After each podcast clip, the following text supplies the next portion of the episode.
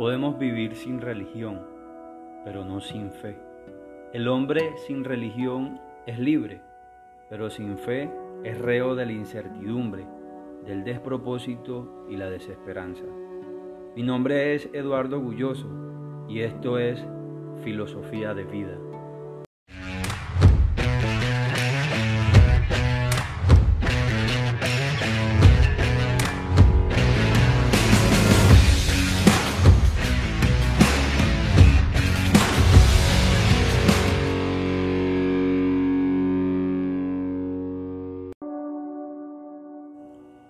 En este segmento de análisis y crítica a la filosofía, psicología y teología, hablaré sobre la fe.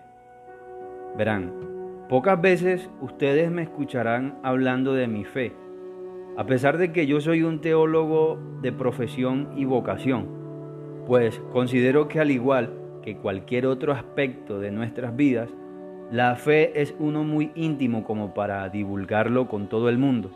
Sin embargo, no te hablaré de la fe como la idiosincrasia religiosa a la que cada individuo se inclina. Por el contrario, me referiré a la fe como esa intimidad, como aquella relación entre el Creador y su creación, como aquello que nos une a pesar de todas nuestras diferencias. Empezaré por decirles lo siguiente. Es por la fe que entendemos que el universo fue creado por Dios. Así lo que se ve fue hecho de lo que no se veía.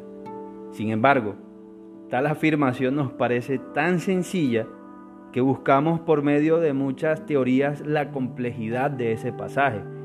Como por citar alguna de esas teorías, tenemos las que más se mencionan, como por ejemplo la teoría del universo oscilante, la teoría del universo cíclico, teoría del estado eterno del universo y así todo tipo de explicaciones que terminan complicando nuestra sencilla manera de creer en la verdad. Independientemente de que creas o no en Dios, aceptar como verdad cualquier teoría sobre el origen de todo requiere la misma cantidad de fe con la que se cree en Dios. Y es que estas explicaciones no dejan de ser teorías hasta que sean comprobadas, verificadas o falseadas. Igualmente, así como creer en Dios no deja de ser un aspecto de fe, ya que creer es para el alma lo que el oxígeno es para el cuerpo. Y aunque podamos vivir sin el oprobio que puede causar la religión, resulta imposible vivir sin fe. El hombre sin religión puede ser libre, pero sin fe es reo de la incertidumbre, del despropósito y la desesperanza. Nada tenemos que perder si creemos en Dios pues si al final de la vida resulta que estábamos equivocados, entonces no habrá pasado nada y no habremos perdido nada. Pero si decidimos no creer en Dios y resulta que al final estábamos equivocados, entonces lo habremos perdido todo. Y a lo mejor esa apuesta nos parezca algo carente de argumentos convincentes. Sin embargo, tiene toda la lógica, sentido común y probabilidades matemáticas. Bien que podríamos ser personas de ciencia o razonables y al mismo tiempo creer en Dios y nada tenemos que perder con ello. Sin embargo, también podemos buscar significado a nuestras vidas tratando de evadir nuestra espiritualidad y fe porque nos parece algo anticuado y disfrutar de la vida como si no hubiera un mañana porque el fin de la existencia es la muerte, siendo fieles a los principios del hedonismo y epicureísmo y esto puede ser totalmente razonable y apoyado en la ciencia también.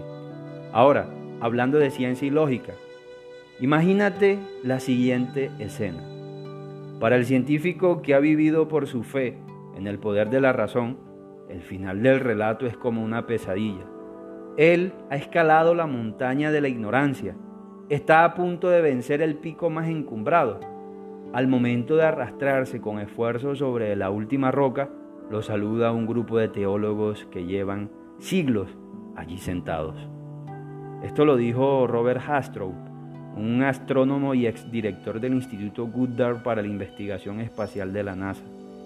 Ahora, podemos suponer que la fe en Dios son puros cuentos de hadas y decidir poner nuestra fe en la opinión científica y, aunque esto suceda, no significa que hemos dejado de tener fe, pues Solo hemos trasladado nuestra fe a aquello que consideramos nos puede dar mejores resultados.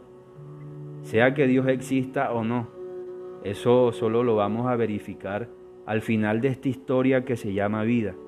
Y para ir más seguros al final del relato, los más inteligentes decidimos creer en Él. Y al hacer eso, nada tenemos que perder, nada vamos a perder. Por el contrario, ganamos esperanzas, algo que se ha perdido en el siglo XXI.